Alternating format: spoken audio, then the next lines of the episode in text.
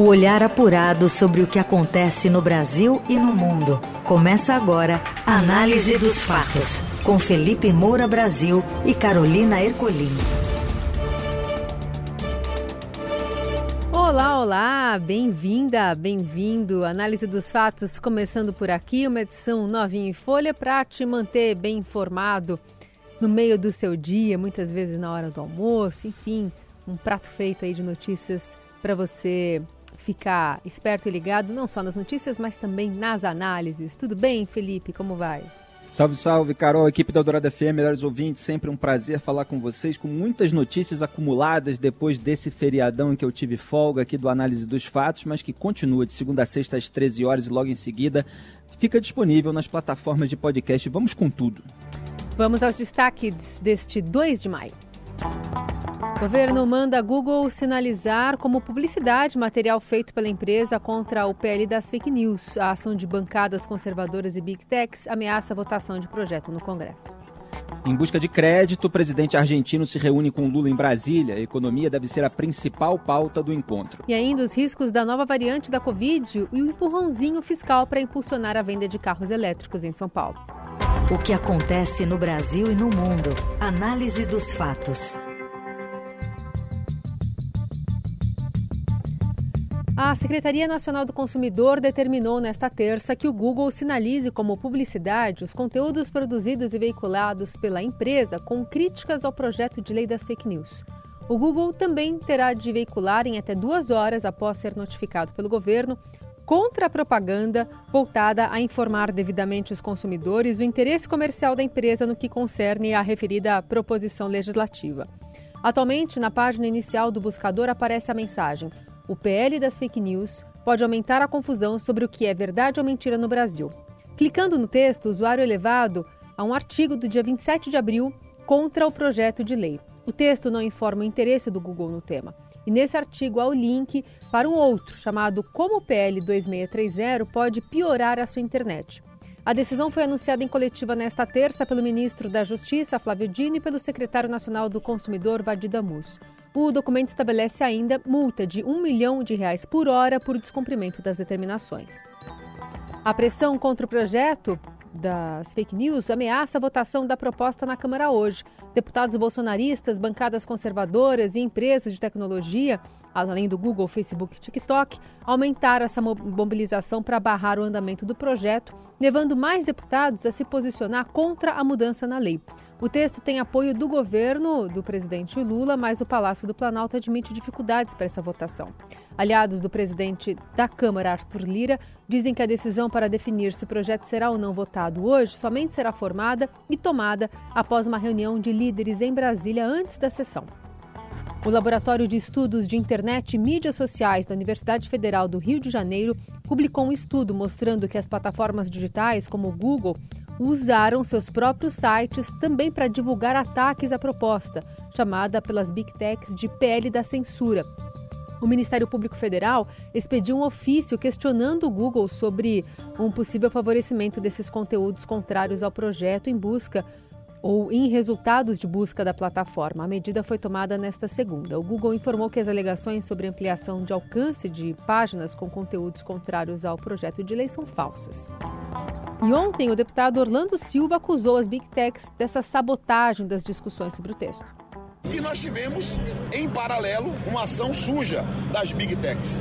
Eu nunca vi tanta sujeira numa disputa política. Porque o Google, por exemplo, usa a sua força majoritária no mercado para quê? Para ampliar o alcance das posições de quem é contra o projeto e diminuir o alcance de quem é favorável ao projeto. Sleep Giants, que é uma rede conhecida, tiveram uma redução brutal de alcance no Twitter, da noite para o dia. Eles usam, essas grandes empresas, a força econômica e a presença no mercado para distorcer o debate político. A queda de braço está cada vez mais acirrada. O Partido Republicano, que havia votado a favor da tramitação do projeto em regime de urgência, agora se posiciona contra a proposta. Na prática, esse projeto busca estabelecer a Lei Brasileira de Liberdade, Responsabilidade e Transparência na Internet e prevê novas regras de uso para redes sociais, ferramentas de busca e aplicativos de mensagem instantânea. Muito bem, vamos tentar organizar um pouquinho esse debate, independentemente de juízos de valor por enquanto a respeito do próprio projeto de lei. Está a, rede social empolvorosa com essa discussão é, que envolve governo, envolve veículos de comunicação, envolve plataformas de redes sociais e agora o Ministério Público Federal. Aliás, eu começo por aí, é, e eu estou tweetando desde ontem a respeito disso. É, o MPF, Ministério Público Federal, está fazendo nessa nota que veio ontem à noite, está né, tá aqui assinada, São Paulo, 1 de maio de 2023, pelo Procurador da República Yuri Corrêa da Luz. Repito, o MPF está fazendo os papéis que muitos lulistas das redações é, de jornais, é, de rádio, TV não fizeram, que é o seguinte: em primeiro lugar, constatar que a defesa da posição das plataformas é legítima. Ou seja, o Google, por exemplo, ele tem absoluto direito de manifestar a sua posição sobre um projeto de lei, assim como é, outras partes envolvidas é, e que podem é, eventualmente ser reguladas ou têm interesse nessa regulação, podem manifestar sua posição. Isso é democracia. Então vamos separar isso daí. Agora, uma eventual manipulação de resultados de busca, aí não. Aí não é legítima. A gente tem evidências nesse momento, estou falando aqui segunda-feira, quase 13 e 10. Tá? Só para deixar bem claro. Tem evidência até esse momento? Não. Uma prova conclusiva de que houve manipulação? Não. Então, o que, que o MPF também está tentando fazer em segundo lugar? Buscar ouvir as plataformas antes de tirar qualquer conclusão. Por que, que eu estou dizendo que lulistas de redações não fizeram isso? Porque está chovendo acusações aí em TV, em rádio, é, de que eles estão manipulando tudo. É uma demonização tremenda das plataformas de rede social para você posar do lado do bem na luta contra um suposto mal, nesse nós contra eles divisivo da sociedade alimentado pelo governo, que deveria estar buscando consensos para estabelecer medidas preventivas contra os males que se quer combater. Agora, a propósito dessa eventual manipulação de resultados, é preciso deixar muito claro uma coisa. Há diferentes resultados, e cada ouvinte aqui pode testar, é, de busca no Google conforme os termos pesquisados. Então, se você usa, por exemplo, PL Fake News, que são as expressões mais usadas pelo governo, que é a favor da aprovação desse projeto, é, você tem determinados resultados, porque a busca é de acordo com os termos. Se você coloca lá PL 2360, que é o seu número oficial, ou PL censura, é, que são termos mais usados pela oposição, que chama o projeto de lei de projeto de lei da censura, é, você tem outros resultados. Então, é preciso considerar essa obviedade antes de concluir sobre qualquer tipo de manipulação deliberada, como andam fazendo aí apressadamente os torcedores. Então eu não estarei nunca aqui para defender manipulação. Se a manipulação for comprovada, olha, é preciso haver algum tipo de responsabilização, de correção, etc. Agora, isso não está dado até o momento. É, outra coisa, a instabilidade mundial do Twitter ontem rendeu uma teoria conspiratória propagada por comunicadores de que a plataforma estava sabotando a defesa desse projeto de lei por ser contra o projeto de lei.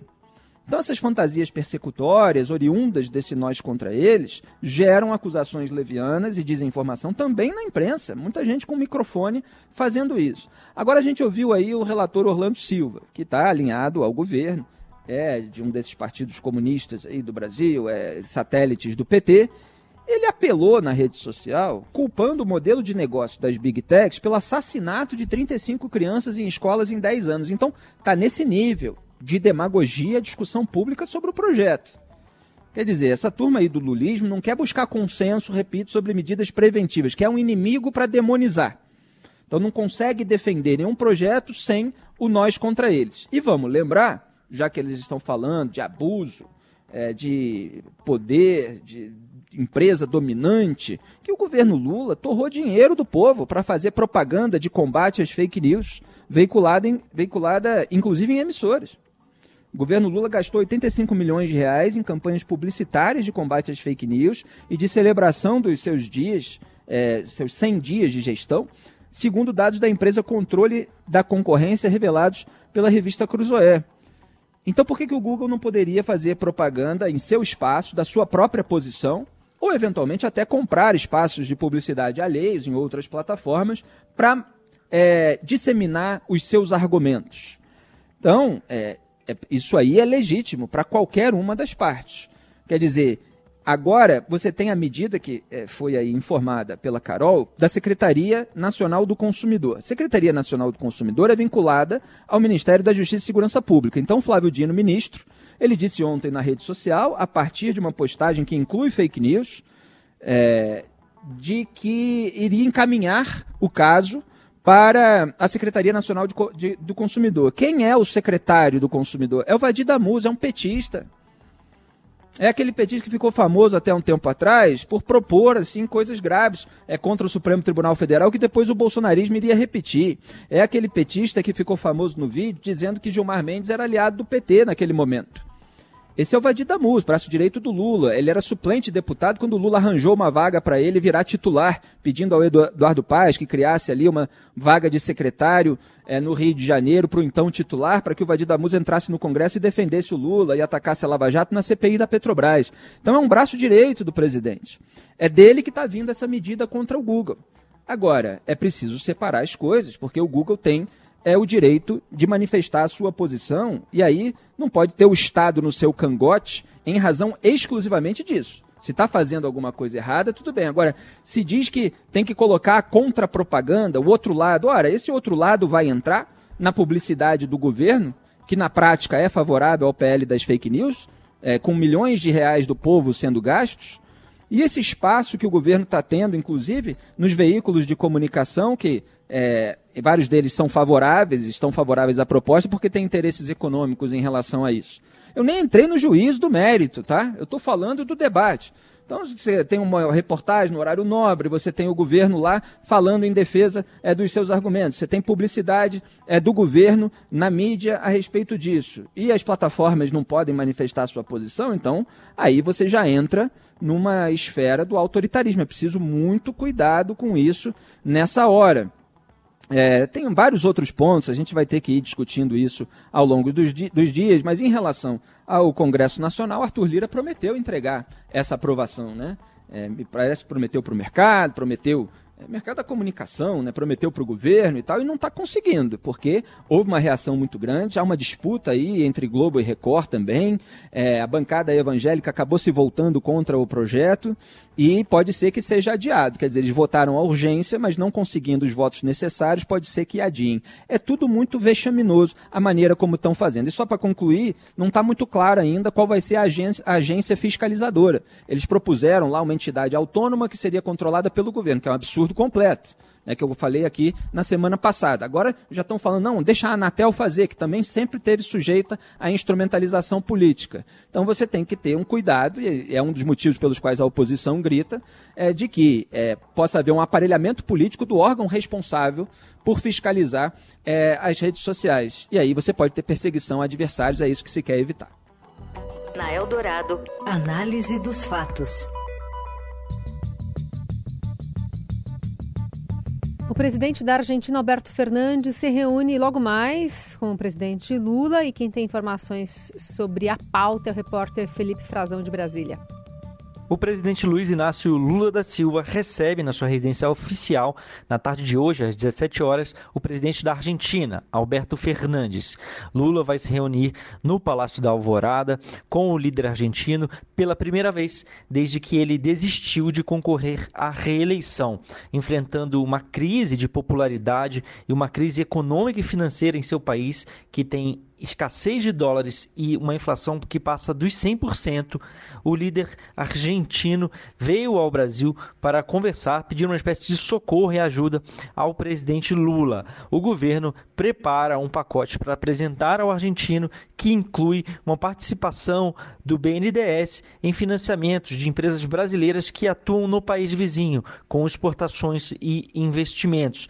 Esse já foi tema de discussões prévias, uma das primeiras viagens do presidente Lula nesse início do seu novo mandato foi justamente para a Argentina. Ele esteve em janeiro no país, dando ênfase na relação, na retomada de relação com o país vizinho, com a Argentina, mas é claro que esse apoio não foi suficiente ainda para salvar né, o governo peronista que está em maus lençóis, está em dificuldades e logo mais em outubro a Argentina tem eleições presidenciais, outro tema justamente desta reunião privada reservada entre Lula e Alberto Fernandes. Fernandes não vai concorrer, mas o campo da esquerda tem outros candidatos que enfrentam o crescimento da direita e até da extrema-direita, uma ameaça real de vitória da extrema-direita na Argentina pela primeira vez em vários anos. Logo, esse vai ser um tema de discussões entre os dois no âmbito político, mas as iniciativas econômicas e financeiras devem pautar esse encontro que foi agendado para o Palácio da Alvorada entre Lula e Alberto Fernandes. Olha, é o Brasil do Lula tentando ajudar a Argentina, que foi prejudicada é, pelas besteiras, pelo negacionismo econômico dos camaradas do Lula. E eles vão ter é, como dar garantia, é, se o Brasil começar a ficar fazendo empréstimo, eventualmente tocando obra de empreiteira amiga com dinheiro do BNDES, como fazia nos governos aliados do PT nos governos passados, os peronistas perigam perder a eleição e o Lula está tentando dar aquela forcinha. É isso que está acontecendo. Então, a gente precisa ficar de olho, monitorar, é, porque no passado esse tipo de ajuda gerou muitos problemas para o Brasil. A, a, os presidentes argentinos e latino-americanos de esquerda, eles precisam arcar com as consequências daqueles males que eles acabam causando pelas suas políticas econômicas. Análise dos fatos. As ministras Marina Silva do Meio Ambiente e Sônia Guajajara dos Povos Originários sobrevoaram a terra indígena Yanomami, em Roraima, onde o agente de saúde indígena Wilson Chirichana foi morto no último final de semana. Segundo líderes indígenas, o ataque a tiros, que ainda deixou dois feridos, teria partido de garimpeiros ilegais que atuam na região. Em coletiva de imprensa, na base aérea de Boa Vista, as ministras afirmaram que é visível a queda na presença de garimpeiros no território. As estimativas do Ministério do Meio Ambiente falam em uma redução de 80%. Sônia Guajajara falou ainda da necessidade de uma ação integrada e da retirada pacífica dos garimpeiros que permanecem na área. A nossa preocupação é que tudo aconteça de, da forma mais pacífica possível. A gente não está de forma alguma incentivando esses conflitos, a gente quer é, amenizar essa situação e não queremos derramamento de sangue. E é por isso que a gente vem aqui em Boa Vista mais uma vez para trazer essa presença do Estado brasileiro e reforçar essa atuação né, da, da operação da operação libertação né, dentro do território anomano. Segundo a ministra Marina Silva, as ações no território também serão reforçadas. Que o governo brasileiro não vai recuar face à criminalidade. Vamos reforçar as equipes do IBAMA, da PRF, da Polícia Federal, com o suporte das Forças Armadas, que é fundamental o suporte logístico, toda a parte operacional, para que a gente possa dar uma resposta à altura. Lembrando que é, no final de semana, quatro garimpeiros morreram durante uma operação de fiscalização da Polícia Federal e do IBAMA na região também da terra indígena Yanomami. A PRF disse que a equipe foi recebida a tiro. Segundo o Ministério do Meio Ambiente, esse é o quarto ataque contra equipes do IBAMA desde fevereiro, quando o governo iniciou os planos para a retirada de garimpeiros da região. É um horror o que está acontecendo lá. É, e vamos ver até quando o governo Lula é, vai continuar com a muleta da herança maldita deixada pelo governo Bolsonaro, que estimula os garimpeiros, etc. Já são quatro meses de governo e a segurança pública naquela região é de responsabilidade do governo federal também.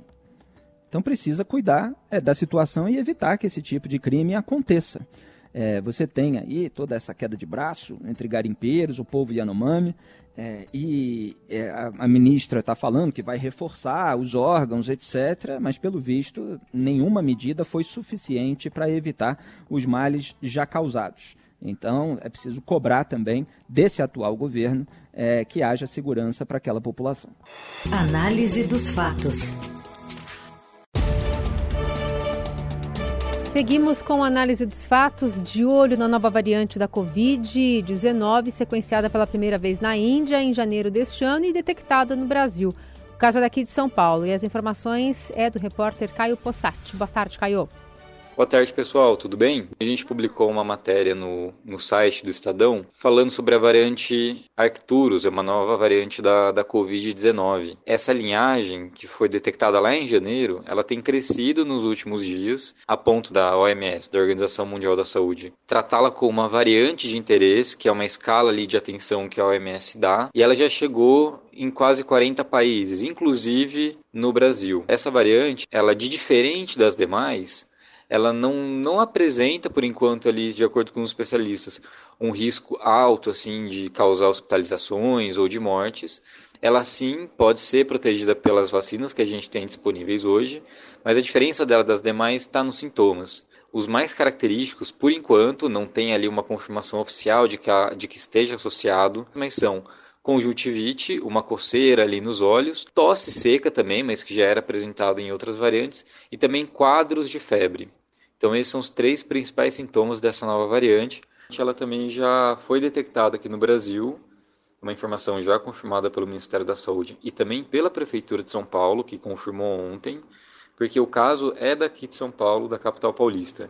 É um senhor de 75 anos, com comorbidades, sem histórico de viagens, mas também com seu esquema vacinal completo, inclusive com a, com a vacina bivalente da Pfizer, segundo a Prefeitura de São Paulo. Prefeitura de São Paulo que vai começar a aplicar a vacina bivalente contra a Covid agora para a população acima dos 40 anos a partir de quarta-feira, amanhã. A gestão afirma que ainda não recebeu doses suficientes para o público elegível, mas como a adesão está baixa para adultos com mais de 50 anos, decidiu avançar no cronograma. É, não tem mais desculpa é, para não avançar no cronograma de vacinas. Toda a população precisa estar protegida e a, o governo tem que fazer a parte dele depois de todos os males causados pela omissão e pela desinformação deliberada é, durante o governo de Jair Bolsonaro. É, não rende é, hospitalizações mais graves, mortes, etc., mas também não pode ser sub, subestimada essa nova variante. Então, que todos os cuidados sejam tomados. É chato, mas a gente vai enfrentar mais essa. Na Eldorado, análise dos fatos. O IPVA de carros elétricos e híbridos pode ser zerado em São Paulo a partir do ano que vem. Quem conta pra gente é o Diogo Oliveira. Boa tarde, Diogo. Pois é, os carros elétricos e híbridos continuam a crescer nas vendas aqui no Brasil e vão ganhar um incentivo extra em São Paulo. É o que anunciou o governador Tarcísio de Freitas, do Republicanos, durante visita recente à fábrica da GWM, a Great Wall Motor, em Iracemápolis, no interior do estado. Sem dar detalhes, Freitas declarou que pretende reduzir ou até zerar a cobrança de PVA dos veículos eletrificados. De acordo com o governador paulista, a medida começa a valer já em 2024. Com isso, os donos de carros elétricos e híbridos registrados na capital ficarão isentos do imposto. Isso porque metade da arrecadação do IPVA pertence ao Estado e a outra metade fica com o município e a capital paulista já isenta esses veículos do tributo. O curioso é que essa medida vai na direção contrária à proposta defendida pela Associação Nacional das Fabricantes de Veículos Automotores Anfávia. As montadoras com fábrica no país pleiteiam com o governo federal um possível aumento da carga tributária para esses carros, que atualmente estão livres da taxa de importação. É uma forma de as marcas tradicionais conterem a invasão de veículos elétricos e híbridos chineses. Dessa forma, espera-se que a isenção ou redução do IPVA em São Paulo beneficie a produção de veículos eletrificados no estado, bem como incentive as vendas locais. No caso dos compactos, o desconto pode significar um incentivo ainda maior. Vale lembrar que todos os estudos recentes apontam para um aumento considerável das vendas de veículos eletrificados no Brasil nos próximos anos, sobretudo modelos híbridos leves com sistema flex. Análise dos fatos. E hoje vamos falar com o Robson Morelli sobre a estreia do Lucha, do Vanderlei Luxemburgo no Corinthians. Fala aí, Morelli. Olá, amigos. Quero falar do Luxemburgo que estreia hoje no comando do Corinthians em jogo da Libertadores, em jogo importante aqui na Neoquímica Arena. O jogo é importante, o time precisa vencer, o time precisa se classificar, o time precisa avançar, mas hoje o que todo mundo vai ficar observando é o comportamento da torcida com o novo treinador.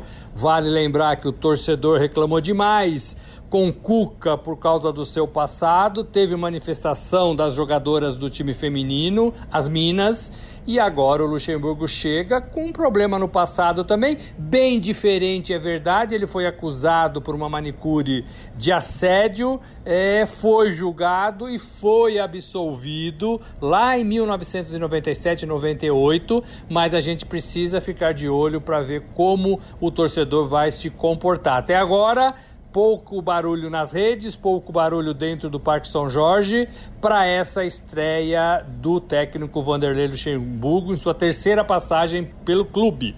Vale lembrar que a diretoria do Corinthians tentou Mano Menezes, tentou Tite, tentou Roger Machado não conseguiu nenhum deles e agora contratou o Luxemburgo até o fim do ano. É a volta do treinador depois que ele deixou o Cruzeiro em 2021. É isso, gente. Falei, um abraço a todos, valeu. Valeu! E a gente fica por aqui. Análise dos fatos que hoje teve produção, edição e coordenação da Laura Kapeliushnik. E trabalhos técnicos de Moacir Biasi, o comando da mesa de som é de Carlos Amaral. Nem vou falar do meu Flamengo, vamos esperar o Flamengo ganhar de novo. Um beijo, até amanhã. É. Você ouviu Análise dos Fatos. Se você perdeu esta edição ou quer ouvir de novo, acesse radioeldorado.com.br ou assine gratuitamente o podcast no iTunes, Google Podcast, Deezer ou Spotify.